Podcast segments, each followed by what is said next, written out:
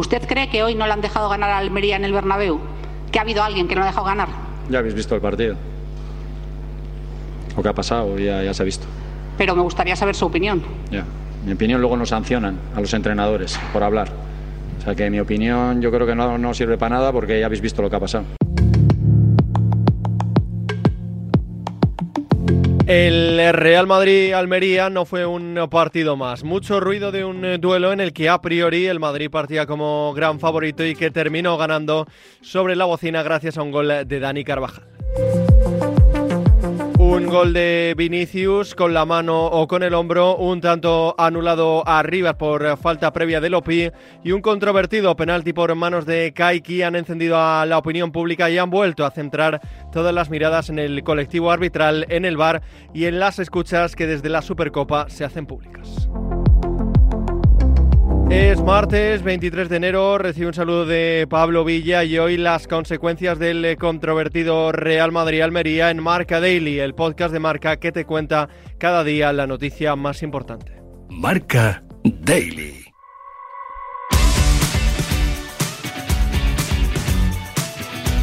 La sensación de que nos han robado el partido, así de claro. Eh, creo que no se ha podido hacer más desde fuera para meterles en el partido. Eh, el penalti, el gol con la mano, que hace el gesto, eh, el gol anulado por un forcejeo. eh, es que estamos años luz. Y me cuesta decirlo, ¿eh? Me- cuesta decirlo y me jode. Antes de arrancar, si todavía no has escuchado los audios del bar de este Real Madrid-Almería, vamos a hacerlo ahora. Empezamos por orden cronológico. Penalti a favor del Madrid en el minuto 53 por mano de Kaiki. Remata el jugador del Madrid y golpea en el brazo. Pon la otra, la de. Sí. Y ocupando un espacio del defensor del Almería. Voy a pitar penalti sin tarjeta, ¿de acuerdo? Perfecto. Segundo, en el minuto 61, gol anulado a los de Garitano. Fue a Rivas por falta previa de Lopi. Si quieres te pongo una amplia para que veas que acaba en gol directamente desde ahí. La jugada continúa y acaba en gol. Para que veas que dentro de la misma fase de ataque, ¿vale? Y efectivamente es el inicio de la APP. Vuelve a la acción. Por lo tanto, voy a pitar falta a favor del Real Madrid y anular el gol y amarilla al 6, el jugador del Almería, ¿de acuerdo? Confirmamos el número. Te confirmamos el número en breve. Número 6 confirmado. Y en el minuto 67, gol controvertido de Vinicius. ¿Mano o hombro? Fran, te voy a mostrar, ¿vale? Le da en el hombro derecho, ¿vale? Ahí la tienes. Dale, lánzamelo.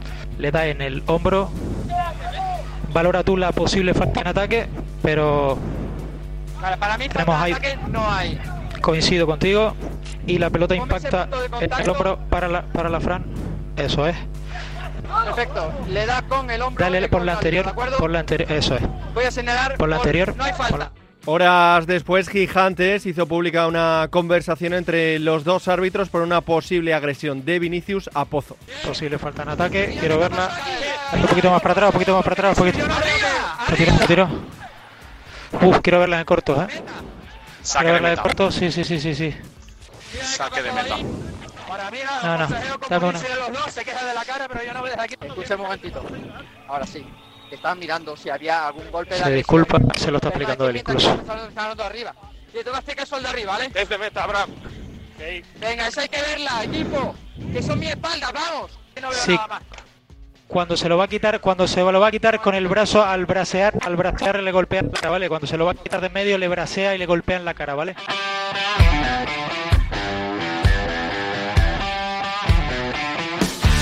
Ahora sí, empezamos con el análisis de la mano de Alfonso Pérez Burrul, Juan Anzuategui Roca, ex árbitros internacionales, y Pavel Fernández, analista de cabecera en eh, materia arbitral en el marcador europeo de Radio Marca. Vamos primero con eh, las decisiones. Juan, ¿en cuáles acertaron y fallaron Hernández Maeso y Hernández Hernández? Bueno, yo creo que hay un fuera de juego que, anulan, un gol fuera de juego, o dos creo recordar, que están bien anulados.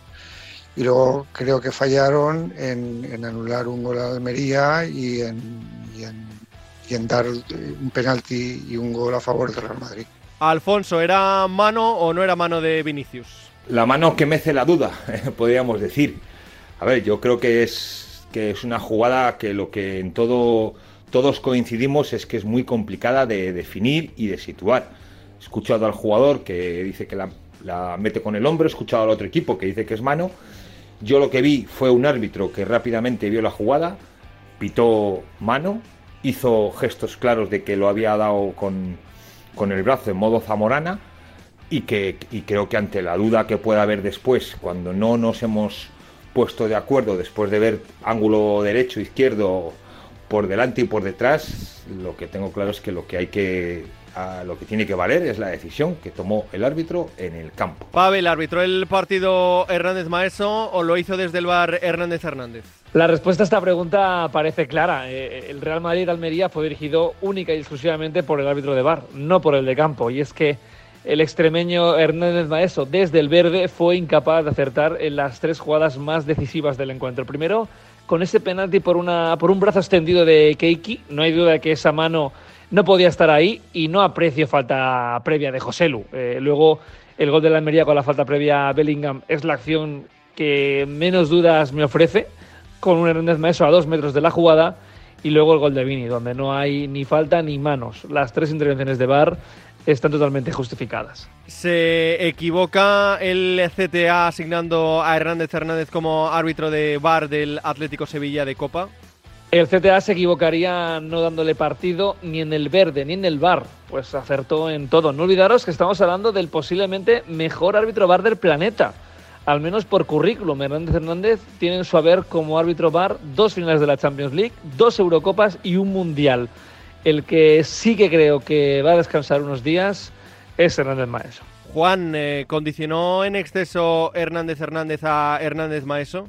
Yo creo, hay que pensar, este chico es su primer año en primera división, si no estoy equivocado, y el árbitro de bar lleva ya unos cuantos años y además es internacional. Entonces yo creo que cada vez que le llamó lo estaba condicionando. Yo creo que con la presión mediática que hay cuando se arbitra en, los campos de Madrid o en el Nou en Barcelona, si yo fuera el encargado de asignar a los árbitros durante la primera temporada intentaría que no fueran a esos campos. Porque además el ayer era un partido muy complicado. Porque si juega el líder o el colíder contra el último, eh, lo normal es que gane claramente el local, el Real Madrid en este caso. Y cuando la cosa se da la vuelta, pues evidentemente para el árbitro supone un grave problema. Digamos que yo creo que este partido tenía que haber arbitrado a alguien con más experiencia porque eh, podía pasar lo que realmente pasó que se, puso por delante el equipo visitante y eso alteró mucho las, expectativas que había a todos los niveles respecto al partido. ¿Este partido puede ser eh, un antes y un después en su carrera como árbitro? Yo espero, espero que, el, chico este, insisto, que es debutante en la categoría, tenga personalidad y supere esto, porque mm, ya ha habido casos de, gente en primero o segundo año en primera división que un problema de este tipo los, los marca de por vida y, hace que antes o después desaparezcan. Y en el fondo, quiero decir también una cosa, que tuvo suerte, porque si esos tres errores son al revés, seguro que ya desaparecía de, la lista de árbitros de primera división. No cargaría todas las culpas sobre Hernández Maeso. ¿eh? Creo que más del 50% de la responsabilidad de los errores fueron del, del VAR, de Hernández Hernández. ¿Va por el buen camino el uso del VAR, Juan? Yo creo que es que el VAR se está sobreutilizando. El VAR para jugadas objetivas, de si un jugador está fuera de juego, si un balón ha entrado o no ha entrado, si el que cometió la tarjeta, la posible tarjeta roja es el 7 o es el 6, es muy eficaz. Pero utilizar el VAR para arbitrar partidos y retrotraer jugadas que ocurrió, por ejemplo, en el gol anulado al, al Almería. Hay una posible falta de un jugador de la Almería, el árbitro está a tres metros, el árbitro de campo, sin ningún tipo de interferencia visual y no considera falta. La jugada sigue y al cabo de unos segundos acaba siendo gol. Entonces entiendo que esa es una sobreactuación del VAR, porque si el árbitro de campo no ha considerado que eso ha sido falta cuando él estaba delante a tres metros, no tiene por qué intervenir el VAR. ¿El hecho de que los audios se publiquen eh, son un punto extra más de presión para los árbitros? No, yo creo que igual que ocurre, por ejemplo, en el fútbol americano, donde cuando se da una falta, el propio árbitro de campo, bien asesorado por el de televisión o simplemente porque lo ha visto por un micro, explica a los, a los espectadores eh, por qué toma una decisión, creo que esto con el tiempo será positivo. Ahora es una novedad que a lo mejor se un poco en contra. Yo, desde luego, sí digo una cosa. Si yo estos momentos estuviera arbitrando, al árbitro de bar le diría, mira, mm, salvo que sea una cosa muy clamorosa, no me llames. Si tengo una duda, te llamaré yo. Porque hay que tener en cuenta que cuando tú tomas una decisión y te llaman del bar, te están condicionando ya para que la revises. Alguien ha visto algo que tú, o cree haber visto algo que tú no has visto. Y luego revisar jugadas a cámara lenta en foto fija, eso es un grave error. El fútbol es a velocidad normal, las jugadas hay que revisarlas a velocidad normal. Se puede utilizar la foto fija para ver si un balón ha entrado o no ha entrado, o, ha salido por banda o por fondo. Pero para interpretar una carga, un empujón o un agarrón, eh, la cámara lenta es nefasta. Todo está sobredimensionado a cámara lenta en foto fija respecto a la velocidad normal del juego.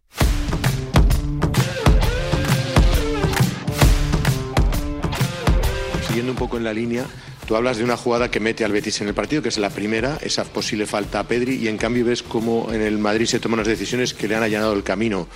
Esto marca mucho las diferencias en una temporada, ¿no? Sí, mira, me acuerdo en Getafe, el penalti, el penalti a Rafinha que es clamoroso en Vallecas, pero clamoroso, no se habla. El gol de Ferran Torres, el gol de, perdón, de Joao Félix en Granada, que tampoco se habla. Pues son situaciones que ya llevaríamos seis puntos más, seis puntos más. Son situaciones, pero claro, al final no son excusas, son realidades. Son situaciones en el minuto 95 que, que nos salen cruz siempre. Bueno, a mí no me gusta pedir sanciones para nadie, eh, pero sí que creo que lo, que lo que he escuchado ayer de Xavi, creo que no hay derecho ni escuchárselo a él, ni escuchárselo a nadie eh, en el mundo del fútbol. Creo que hay ciertas, ciertos comportamientos, costumbres, ciertas rayas que ya hay que decir basta ya, basta ya. Tú puedes quejarte de un árbitro porque te ha pitado mal, tú puedes pensar que el árbitro es malísimo, pero tú no tienes ningún derecho a dudar ni del árbitro ni de la persona que está detrás y mucho menos en el año 2024 a pensar que el arbitraje es una especie de brazo ejecutor que manipula la competición y que no deja ganar a un equipo de fútbol. Por el amor de Dios, pero, pero de verdad, ¿qué derecho se cree que tienen las personas dentro del mundo del deporte, dentro de lo que se presupone que tiene que tener el, deporte como la esencia de los valores que estamos vendiendo a la sociedad, a la gente joven?